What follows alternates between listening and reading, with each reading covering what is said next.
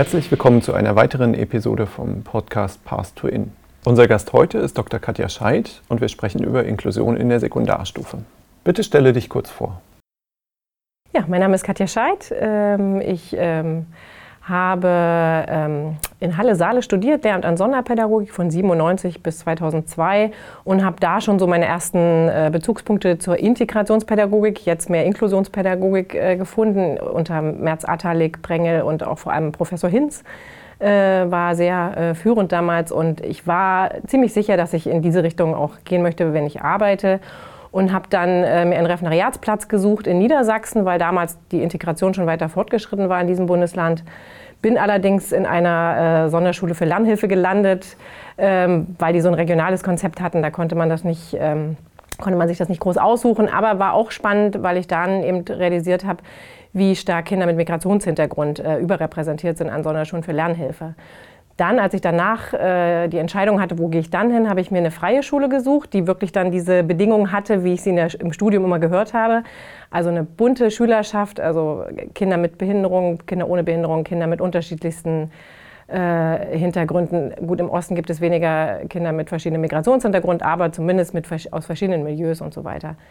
Ähm, genau, und war dann fünf Jahre an einer freien Schule in Altenburg zwei Jahre davon auch als stellvertretende Schulleiterin, sodass ich auch so ein bisschen so Managementprozesse miterleben konnte. Und äh, in der Zeit habe ich auch mein Montessori-Diplom gemacht. Das hat äh, gut gepasst, weil diese freie Schule auch sehr ähm, also reformpädagogisch orientiert war. Äh, wir hatten auch so Stammgruppenprinzip, Jahrgangsmischung, äh, Teamteaching die ganze Zeit. Genau, und zwar eine Ganztagsschule. Also es gab viele Bedingungen, wie ich es mir im Studium immer erhofft habe, an allen Schulen. Und ich dachte immer, wenn ich fertig bin mit Studieren, ist es wahrscheinlich überall so, war aber nicht. Aber in der freien Schule hatte ich das. Äh, nebenbei habe ich dann schon angefangen, Seminare zu geben, weil ich den Kontakt zur Uni gehalten habe. Und Professor Hinz dann meinte, Mensch, hast du nicht Lust, da auch mal ein Seminar drüber zu geben, wie du das machst mit den heterogenen Lerngruppen? Ähm, und dann äh, habe ich da in Leipzig und Halle und so mal Seminare gegeben und, oder Veranstaltungen und kam dann auf die Idee, dass ich eigentlich auch Lust hätte, eine Dissertation zu schreiben. Und ähm, in Halle war aber gerade keine Stelle frei und auf einer Tagung habe ich dann Natascha Korf kennengelernt und die hat dann gesagt, Mensch, in Bremen gibt es äh, eine Stelle für eine wissenschaftliche Mitarbeiterin, die äh, eine Dissertation schreiben kann zum Thema inklusive Didaktik. Und da ich mich eben da auch schon eingelesen hatte, dachte ich, ja, das ist eigentlich genau mein Ding. So bin ich in Bremen gelandet. Von, 2004, nee, von 2009 an hatte ich dann eine Stelle an Bremen an der Uni, habe da Lehre gemacht, äh, Masterarbeiten begleitet und was man so macht, aber eben auch hat äh, meine Dissertation geschrieben zum Spannungsfeld Individualisierung und Gemeinsamkeit. Ähm, weil das im Prinzip, also die Frage tauchte schon in meiner Praxis immer wieder auf, auch als ich dann mein Montessori-Diplom gemacht habe und äh, das hat mich immer wieder begleitet. Und dann hatte ich eben wirklich sechs Jahre Zeit, so richtig äh, dazu zu forschen. Das hat äh, doll Spaß gemacht. Ich war an neun verschiedenen inklusionserfahrenen Schulen und da habe ich Lehrer interviewt und ähm, Unterricht beobachtet. Genau. Und zwischendurch habe ich noch eine Tochter bekommen äh, und dann äh, aus privaten Gründen habe ich mich dann entschlossen, dass ich äh, in einer Schule arbeite wieder und jetzt seit 2016 bin ich an einer Oberschule in Bremen tätig als Sonderpädagogin. Du bist ja jetzt an einer Oberschule. Richtig. das ist die spannende Frage. Ja.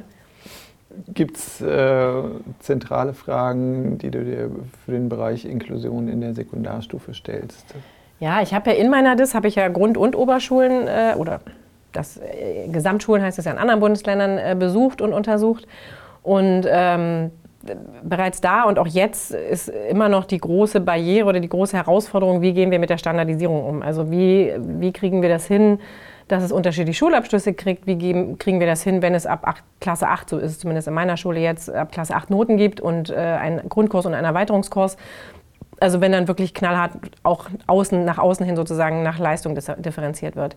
Äh, wie geht das dann, dass Kinder, die eben nicht so schnell lernen, äh, trotzdem sich nicht abgehängt fühlen? Äh, wie schafft man ein Klima, wo es eben auch okay ist, dass jeder auf einem anderen Niveau ist? Und ähm, also das ist schon eine Herausforderung, die ich mir jeden Tag stelle und äh, mich stellen muss und auch meine ganzen Kollegen und die ich aber auch schon in der, in der DIS-Phase beobachten konnte die auch noch nicht gelöst ist. Und das hat ja auch damit zu tun, dass die Berufsorientierung äh, auch noch nicht inklusiv ist. Ne? Oder da gibt es vielleicht ein paar Projekte, wo das schon gut läuft, aber wenn man das große Ganze betrachtet, äh, ist da noch nicht so viel passiert. Äh, und wenn man dann noch auf die gesellschaftliche Ebene gehen möchte, ist ja auch noch viel Bedarf, da eine inklusivere Gesellschaft ähm, irgendwann mal zu erreichen. Genau, also was ich auch noch also mir überlegt hatte, ist also, also allein diese, Rhythmus, diese Rhythmisierung des Tages. Also das ist an der Schule, in der ich arbeite, auch noch nicht so, äh, dass wir eben diese offenen Formen haben mit äh, Freiarbeit und so weiter, sondern wir können das immer integrieren in den normalen Stundenplan. Natürlich, diese Freiheit hat jeder Lehrer, jede Lehrerin und es ist auch ein Anfang. Ich kann auch in den Doppelstunden, die ich habe, meinen Projektunterricht machen, aber äh, je weniger ich eben in einer Klasse bin und je mehr ich in verschiedenen Klassen bin, umso schwieriger wird das Ganze. Und es bedarf natürlich, was wir jetzt gerade ganz gut hinkriegen, eines Jahrgangs, der gut kooperiert miteinander und der ähnliche Ideen hat äh, zum Unterricht. Also wir schaffen das gerade ganz gut. Ich habe auch am Anfang immer gesagt, ich möchte bitte mit euch zusammen planen und da sind auch die meisten Kollegen haben da auch Lust drauf und nehmen sich die Zeit und sehen auch, dass das im Prinzip ein Gewinn ist. Wenn ich gemeinsam Unterricht plane, nimmt mir das Arbeit ab und es kommen viel mehr Ideen zustande. Ähm, genau. Aber das Fachlehrerprinzip ist eben, also das ist schon was, was immer noch nach und nach äh, aufgeweicht wird. Also wo, ne, welche Rolle hat eigentlich je, wer und aber da habe ich schon das Gefühl, das entwickelt sich. Also das äh, entwickelt sich auch zu dem, dass man irgendwann einen guten, inklusiven Unterricht machen kann. Genau. Gibt es sonst noch aus deiner Sicht besondere Herausforderungen in der Sekundarstufe? Also das waren die, die ich mir jetzt äh, im Vorhinein überlegt habe. Genau. Okay, gut. Mhm. Wie würdest ich meine, warte, eins fällt mir noch ein, natürlich die räumlichen äh, Geschichten. Äh, es ist ja doch sehr immer auf, also es ist oft, findet oft in alten Gebäuden statt, äh, wo es eben auch nicht viele Ausweichräume gibt, um mal Gruppen in mehrere Gruppen zu teilen oder um, wenn man ein großes Gelände hat, wo man auch mal draußen was machen kann. Ähm, das ist manchmal schon schade und von Barrierefreiheit für Kinder mit, also Kinder mit Rollstuhl haben in der Schule, in der ich bin, so gut wie keinen Zugang außer im Oberstufengebäude. Ähm, also da sind wir noch Ne? Also andererseits betrifft das ja auch nicht so viele. Ich glaube, oft geht es auch darum, Wege dann zu finden, wenn Kinder kommen, die das, äh, die das betrifft und für die man was entwickeln muss. Genau. Und wir haben an unserer Schule tatsächlich ja auch nur Kinder äh, mit ähm, großen Lernschwierigkeiten, mit Verhaltensauffälligkeiten oder eben mit sprachlichen Besonderheiten. Und Kinder mit äh, Förderbedarf, Wahrnehmung und Entwicklung oder in anderen Bundesländern geistige Entwicklung oder geistige Behinderung, ähm, die sind an unserer Schule leider nicht. Okay. Ja, wie, wie würdest du deine Klasse beschreiben?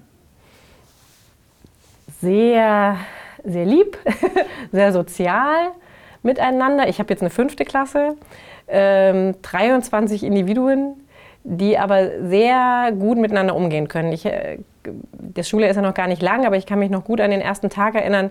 Da saßen wir alle im Kreis und haben uns erstmal vorgestellt und ein Schüler war halt mega aufgeregt. Das ist auch ein Schüler mit offizieller Förderbedarf im Bereich sozial-emotionale Entwicklung.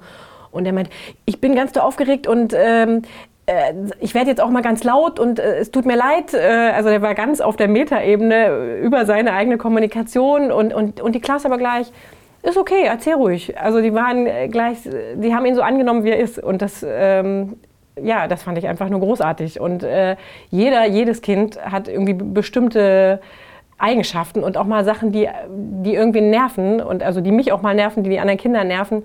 Äh, aber jeder hat auch irgendwas Liebenswertes und, äh, und, und was, was er mitbringt oder was sie mitbringt. Und und das wahrzunehmen, das meinte ich vorhin auch mit dieser Gesamtpersönlichkeit und nicht nur auf diese kognitiven Elemente zu schauen, ähm, das bereichert eine Klasse unwahrscheinlich. Und ähm, deswegen ist meine Klasse sehr bunt, sehr individuell und trotzdem sehr sozial. Genau, so würde ich sie beschreiben. Und aber auch, darf ich noch eine mhm. Sache sagen, sie ist auch gut durchmischt.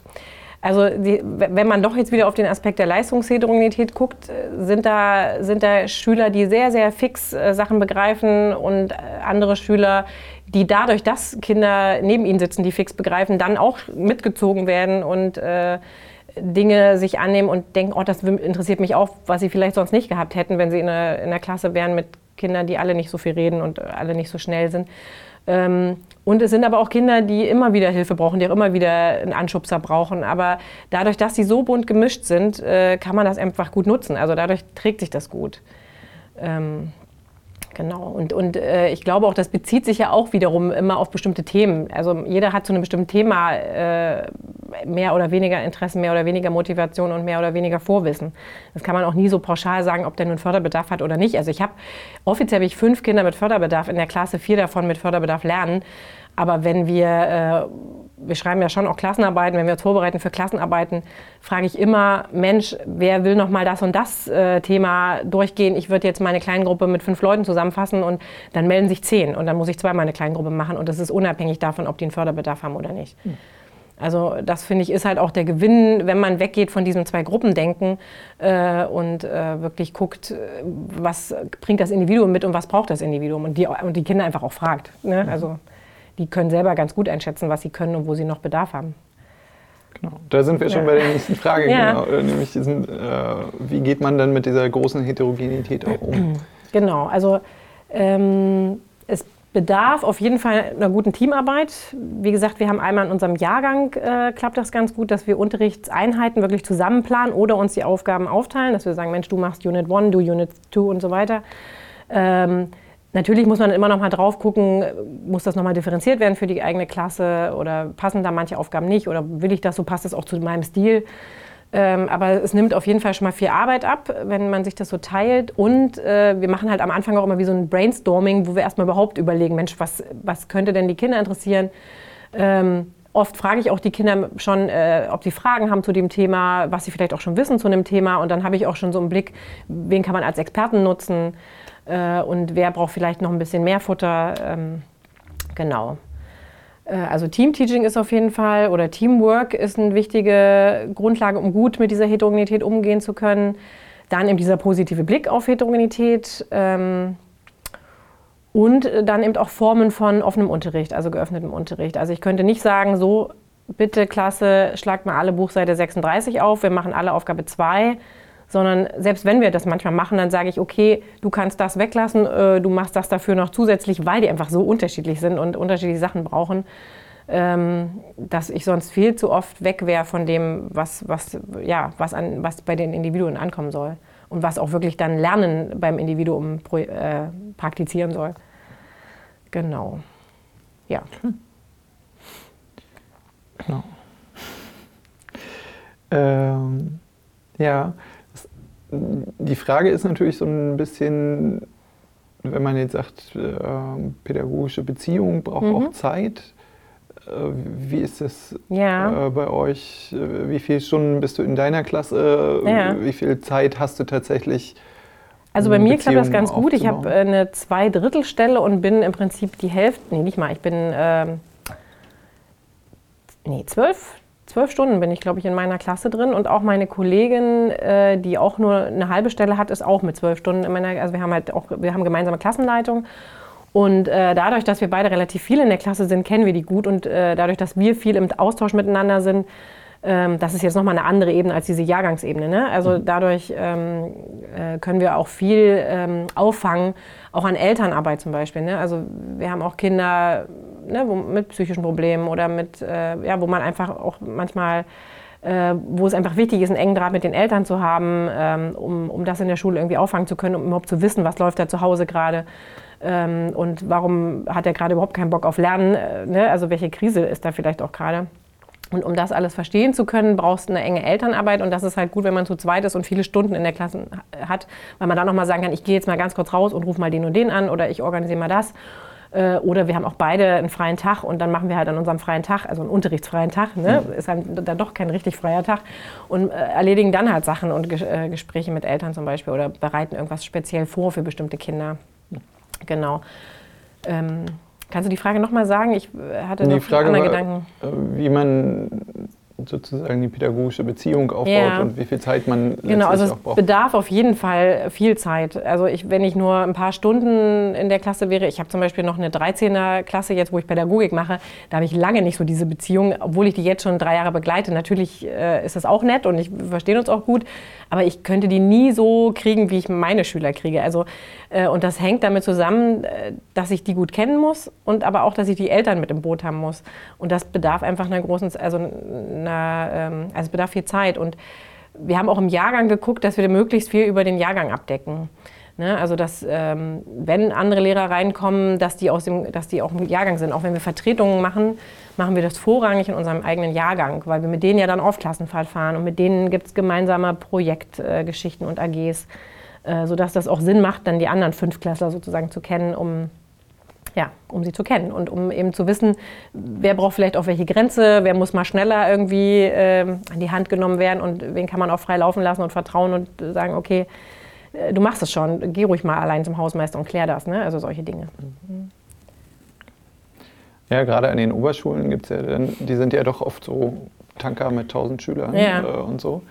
Genau, ich könnte gar nicht ganz genau sagen, wie viele Lehrer und Schüler wir haben, aber ähm, ja. Genau, und wenn man dann sagt, okay, ich habe äh, 300 Schüler äh, mhm. als ja. Lehrerin mit ja. einem Ein-Stunden-Fach, dann ja äh, ist äh, Beziehungsarbeit irgendwie genau. letztlich nicht möglich. Genau, und was wir auch am Anfang uns vorgenommen haben, also meine Kollegin kam auch neu sozusagen zu uns ins Team und äh, wir haben dann auch lange überlegt, was uns wichtig ist und wir haben auch eigentlich, unser ganzer Jahrgang hat gesagt, uns ist wichtiger, erstmal eine gute Beziehung aufzubauen äh, und das Fachliche stellen wir jetzt erstmal ein bisschen zurück, um dann einfach auch fachlich weiter vorangehen zu können. Mhm. Aber du brauchst erstmal eine Basis und du musst erstmal die Kinder richtig gut kennen ähm, und auch, wie gesagt, ihre Nöte und Sorgen verstehen, äh, um, um dann, dass sie, dass sie gut lernen können und damit du auch gut unterrichten kannst als Lehrer, Lehrerin. Ja.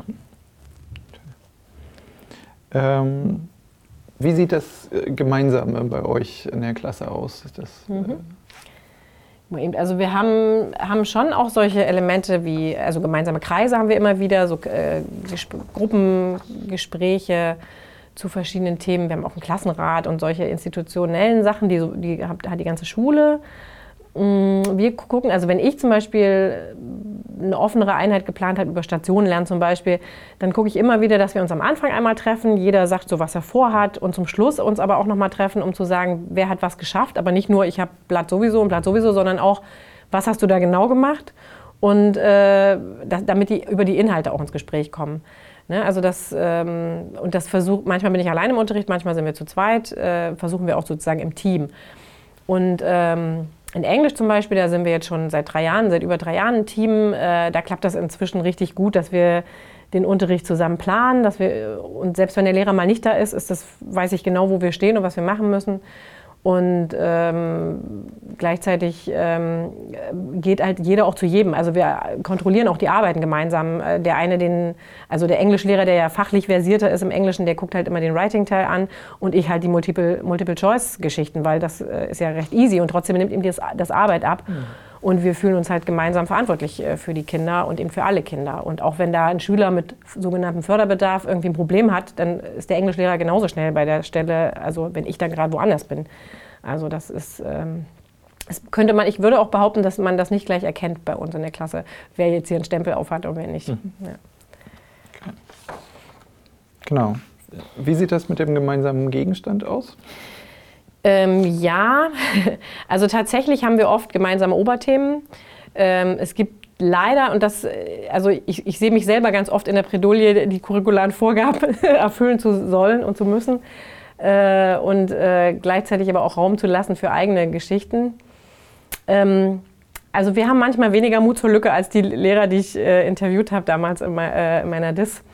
Äh, was eben auch damit zusammenhängt, dass eben manche Fachlehrer sagen, aber wir müssen doch aber, ne? Und dann bin ich selber auch oft mit in dem Boot und denke, okay, wenn wir das müssen, dann müssen wir gucken, wie wir in diesem Rahmen äh, trotzdem gucken können, dass man so viel wie möglich Freiraum lässt. Ne? Ähm, also wir haben sozusagen gemeinsame Themen oft, äh, die Curricula tatsächlich vorgegeben sind. Wir versuchen aber darin auch offene Aufgaben einzubetten oder eben geöffnete Formen, also äh, Formen des geöffneten Unterrichts. Also eben wie gesagt Stationen lernen und projektähnliches Lernen ähm, solche Sachen. Freiarbeit machen wir tatsächlich leider nicht. Aber na, stimmt auch nicht ganz. Ich habe gerade mit dem Englischlehrer überlegt, wir haben gerade äh, Freetime als äh, Englischthema und da dachte ich, auch da könnte man ja richtig viel basteln und richtig viel machen, äh, dass sie Memory spielen können, was auch immer. Da könnte man ganz viel ins Regal packen und dann könnten die schon auch, aber schon zu einem Oberthema, ne, weil das eben auch vom Stundenplan so vorgeschrieben ist. Wenn Englisch ist, ist Englisch. Kann man äh, tatsächlich, weil dann eben auch andere Fachlehrer reinkommen, die nicht, ähm, äh, also die nicht im Jahrgang sind, wird es eben wieder schwieriger mit, jetzt machen wir mal den ganzen Tag was. Im Prinzip haben wir einen Tag in der Woche, äh, wo ich mit meiner äh, gemeinsamen Klassenleitung zu, sagen kann, komm, heute machen wir mal komplett was anderes. Das haben wir jetzt einmal gemacht, weil wir das Thema Märchen in Deutsch hatten. Und dann haben wir gesagt, komm, wir wollen richtig, dass die Märchen proben und was Lustigeres machen, dann laden wir die Eltern ein. Und das ging einfach nur, weil wir an dem Tag eben die ganze Zeit zusammen hatten. Ja. Und gibt es aber so schulweit irgendwie Bestrebungen, sowas wie ja, Projektarbeit oder ja, sowas stärker zu institutionalisieren? Es gibt tatsächlich sogar zwei Gruppen gerade, die sich auf dem Weg machen. Einmal eine Gruppe globalisiertes Lernen, ähm, das geht mehr von Geschichts- und äh, Geografielehrern aus die sagen, wir müssen viel vernetzter denken und viel ähm, mehr das Thema eine Welt irgendwie in, in Blick nehmen.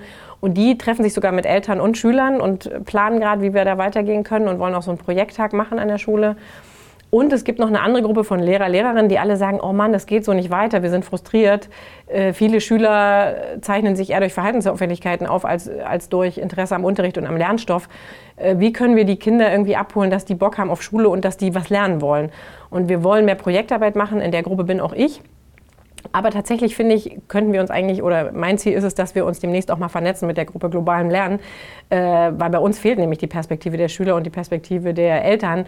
Und, äh, und so ein bisschen das noch mehr über den Tellerrand zu denken, glaube ich, äh, wäre der nächste Schritt.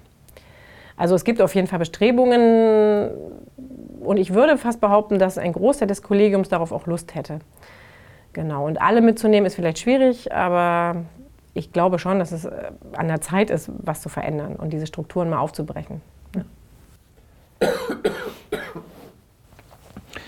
Du hast schon gesagt, äh, ab Klasse 8 gibt es Noten. Wie sieht die Leistungsbeurteilung und äh, letztlich auch Dokumentation vorher aus? Ja, ähm, wir haben Klasse 5 bis 7 lernen Entwicklungsberichte, so nennen die sich, aber im Endeffekt ist das nochmal anders als äh, das von meiner freien Schule, von der, was ich vorhin erzählt hatte, mit diesen individuellen Briefen.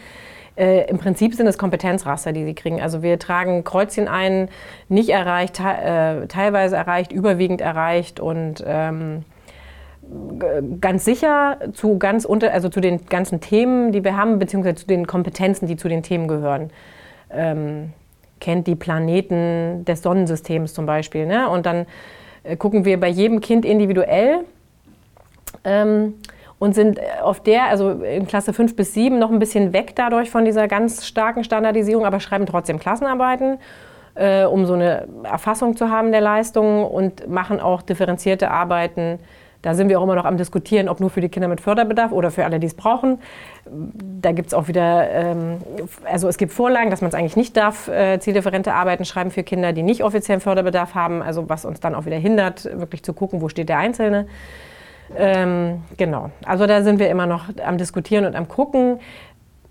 Also ich finde es noch nicht optimal und auch, ne, und vor allem, wenn es dann ab 8 diesen Bruch gibt, ähm, die Krux ist ja auch, ähm, noch können wir diese Kompetenzen relativ individuell und äh, also äh, äh, so einschätzen, dass es zum Subjekt, also zum Kind passt. Also dass ich sagen kann, okay, die hat sich ganz klar angeschränkt, für die ist das schon sicher, ähm, im, ne, also bezogen auf sie selber und nicht eben bezogen auf eine soziale Norm oder eine soziale Gruppe. Aber ab acht fängt das dann eben an, dass sie Noten kriegen. Und dann stehen die Eltern da, warum denn? Mein Kind hatte doch immer ein Kompetenzkreuzchen bei sicher erreicht. Warum hat es jetzt nur eine drei oder eine vier? Ne? Also das ist noch nicht ausgegoren, das System. Da gibt es noch nicht die perfekte Lösung, zumindest nicht an, an der Schule hier. Mhm. Und äh, die Vorgaben von der Behörde sind einfach, äh, passen einfach nicht zu dem, was man mit Inklusion vielleicht machen würde, wenn, wenn es eine gut entwickelte inklusive Schule wäre. Mhm. Mhm. Das ist äh, eine sehr schöne Überleitung. Was für dich besonders wichtig für eine inklusive Schule? Eine inklusive Schule äh, würde in meinen Augen den Raum lassen, dass jedes Kind sich einfach wirklich ganz individuell entwickeln kann, ohne großen Druck. Schon immer mal, ne, also mit einem Anstupser, wenn man denkt, Mensch, da ist Potenzial da, äh, nutzt das doch, ne? aber eben immer wieder bezogen und, äh, auf, das, auf das Kind. Ähm, und nicht diese ständige Vergleichbarkeit ähm, und dieser ständige Druck, der durch die Noten und durch die Klassenarbeiten erzeugt wird. Ich finde es nicht schlimm, immer mal irgendwelche Tests zu schreiben, wenn man dann auch Erfolgserlebnisse hat. Ich, also wenn es halt differenzierte Tests wären oder äh, oder man selber, ich habe in Schulen, in denen ich war, gesehen, dass sie dann, wenn sie das Thema abgearbeitet haben selber, dass sie dann sich auch selber einen Test nehmen konnten äh, und dann eben sagen konnten, okay, ich kann das jetzt. Oder nein, ich muss doch noch mal eine Woche mich damit auseinandersetzen. Ähm, aber davon sind wir noch meilenweit entfernt. Und äh, natürlich hat man dann auch wieder auf der anderen Seite die Krux äh, mit dem Austausch. Ne? Also wenn jeder nur individuell seine Tests schreibt und lernt, wie kriege ich dann noch alle in ein Boot und wie kann ich die inhaltlich austauschen lassen. Von daher hat es auch Vorteile, dass wir immer gemeinsame Themen haben und dann auch irgendwann eine gemeinsame Arbeit dazu schreiben. Ähm, ja, aber in meiner Traumschule ähm, ja, wäre das, äh, also würde es auf jeden Fall keine Noten geben. Und ähm, man könnte den Abschluss machen, wenn man soweit ist. Also wenn man mit 15 schon Abitur machen kann, dann macht man es mit 15. Und wenn man mit 25 seinen Hauptschulabschluss machen kann, dann macht man ihn mit 25. Hm. Aber genau. Das ist nicht so einfach. Das ist nicht so einfach. Und äh, also genau, ich könnte jetzt noch eine Anekdote zur Enterprise erzählen, aber also es gibt in fiktiven Geschichten gibt es die Idee schon, dass man auch die Berufsausbildung sozusagen so lange macht, ähm, wie man möchte. Aber genau, das ist noch nicht, passt noch nicht zu dem, wie unsere Gesellschaft gerade tickt. Ja. Du hattest das ja von der, von der freien Schule äh, erzählt. Mhm. Ähm, bei den freien Schulen ist ja immer die Frage, äh, eher das Summerhill-Modell mit wir machen Angebote ja. oder die Sudbury-Variante mit du konstruierst dein Curriculum dir komplett selber. Ja. Ähm. Es war schon eher, wir machen Angebote. Also es, wir hatten schon auch tatsächlich den Anspruch, äh, dass sie dann nach der vierten Klasse sozusagen entspannt in die, in die weiterführenden Schulen gehen können. Äh, und deswegen war es nicht komplett frei. Ich habe mir im Laufe meines Berufslebens auch schon einmal zumindest so eine ganz freie Schule angeguckt. In Erfurt war das, glaube ich. Und mein Ding wäre es tatsächlich nicht. Also das wäre, äh, weil ich glaube, dass unsere Gesellschaft eben gar nicht, also das bereitet nicht wirklich auf das Leben in unserer Gesellschaft vor. Äh, wenn man Glück hat und äh, gutes, also unterstützendes Elternhaus, kann man da auch ganz, ganz viel lernen. Aber ich habe dann ganz oft Kinder beobachtet, die Fußball gespielt haben, statt zu rechnen. Und also, weil es gibt einfach viel, viele andere Sachen, die vielleicht attraktiver sind als Lesen und äh, Rechnen lernen und Schreiben lernen. Ähm, genau, ich, also ich gehe da nicht so weit zu sagen, ich würde das komplett öffnen. Ich finde schon gut äh, zu sagen, es gibt einfach, äh, also äh, ich finde gut, wenn man einen offenen Umgang hat und sagt, wir haben diese Abschlüsse jetzt noch und wir haben eben nicht Zeit, bis du 25 bist, um deinen Hauptschulabschluss zu machen. Ja, über einen zweiten Bildungsweg würde das vielleicht sogar auch gehen, ne? aber äh, wir haben halt bestimmte Vorgaben und deswegen ähm, macht es auch Sinn, dass man bestimmte Dinge zu einem bestimmten Zeitpunkt lernt.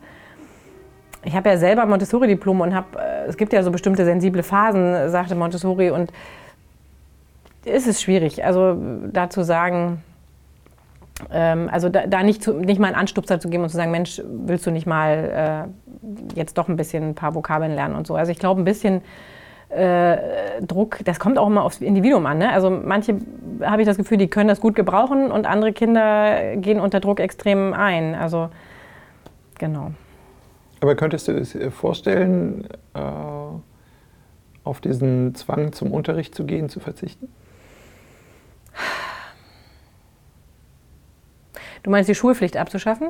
Oder nee. Also ach so, dass nee, man, dass man die, in der Schule die Unterrichtspflicht abzuschaffen. Okay, dass man äh, die, also kommt, eher das, kommt auf die, eher das Summerhill-Modell, ja. zu sagen, okay, wir machen ein Angebot und äh, du kannst aber kommen oder eben nicht. Also ich verstehe den Reiz dahinter, aber ich glaube, es wäre nicht mein Ding. Also ich könnte da nicht arbeiten, glaube ich.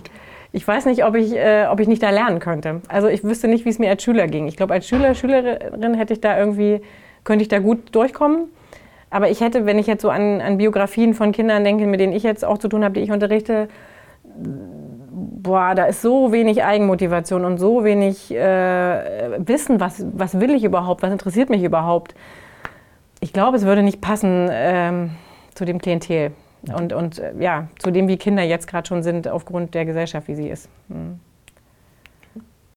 Vielen Dank für das spannende Gespräch und auch vielen Dank fürs Zuhören.